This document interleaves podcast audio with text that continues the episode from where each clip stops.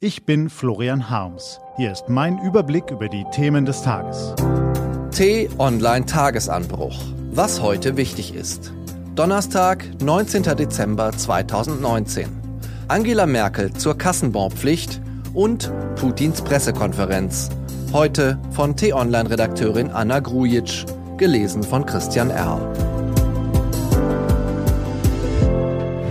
Was war? Kassenbonpflicht. Angela Merkel ist eine der mächtigsten Frauen dieser Welt.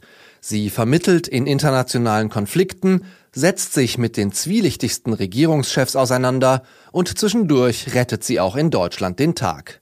Diesen Eindruck bekommt man, wenn die Kanzlerin zwischen allen großen Anliegen auch Dinge anspricht, die eher Ärgernis als Problem sind. So geschehen gestern bei der Befragung im Bundestag. Da hat Angela Merkel, die auch schon mal die Führerin der freien Welt genannt wurde, die Bonpflicht verteidigt. Sie erinnern sich, ab 1. Januar 2020 müssen Betriebe bei jedem Geschäft einen Kassenzettel ausstellen. Interessensgruppen des Handels beschweren sich seit Wochen lauthals. Bürokratiewahnsinn und eine Katastrophe für die Umwelt. Nichts weniger werfen sie der Pflicht zum kleinen Zettel vor.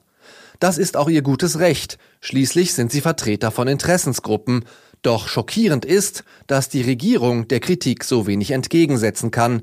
Warum ist die Bonpflicht sinnvoll? Was trägt sie zum Allgemeinwohl bei? Die deutsche Politik scheitert daran, diese Fragen einfach und verständlich zu beantworten.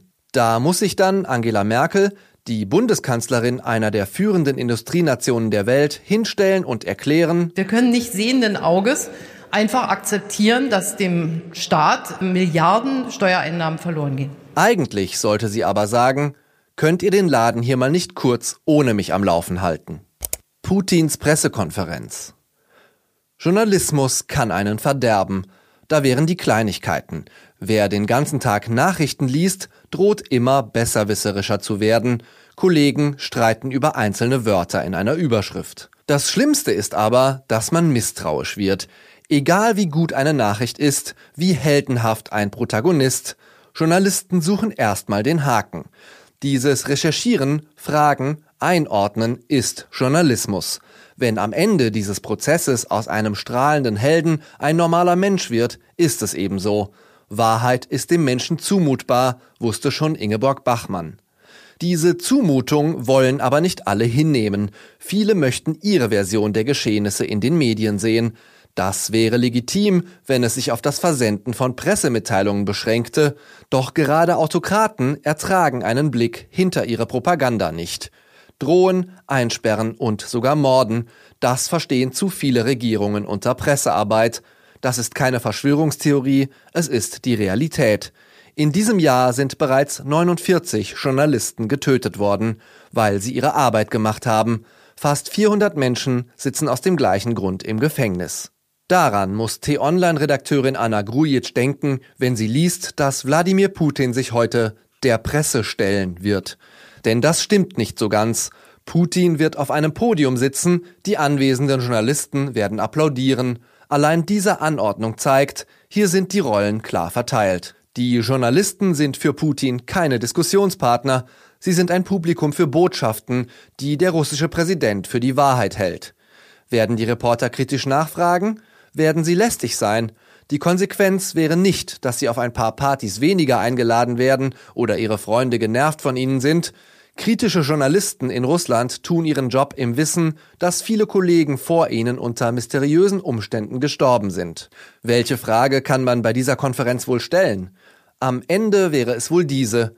Warum so ängstlich, Herr Putin? Vor einer freien und starken Presse muss sich niemand fürchten, der ein freies und starkes Volk möchte. Sie merken, Journalismus kann einen wirklich verderben.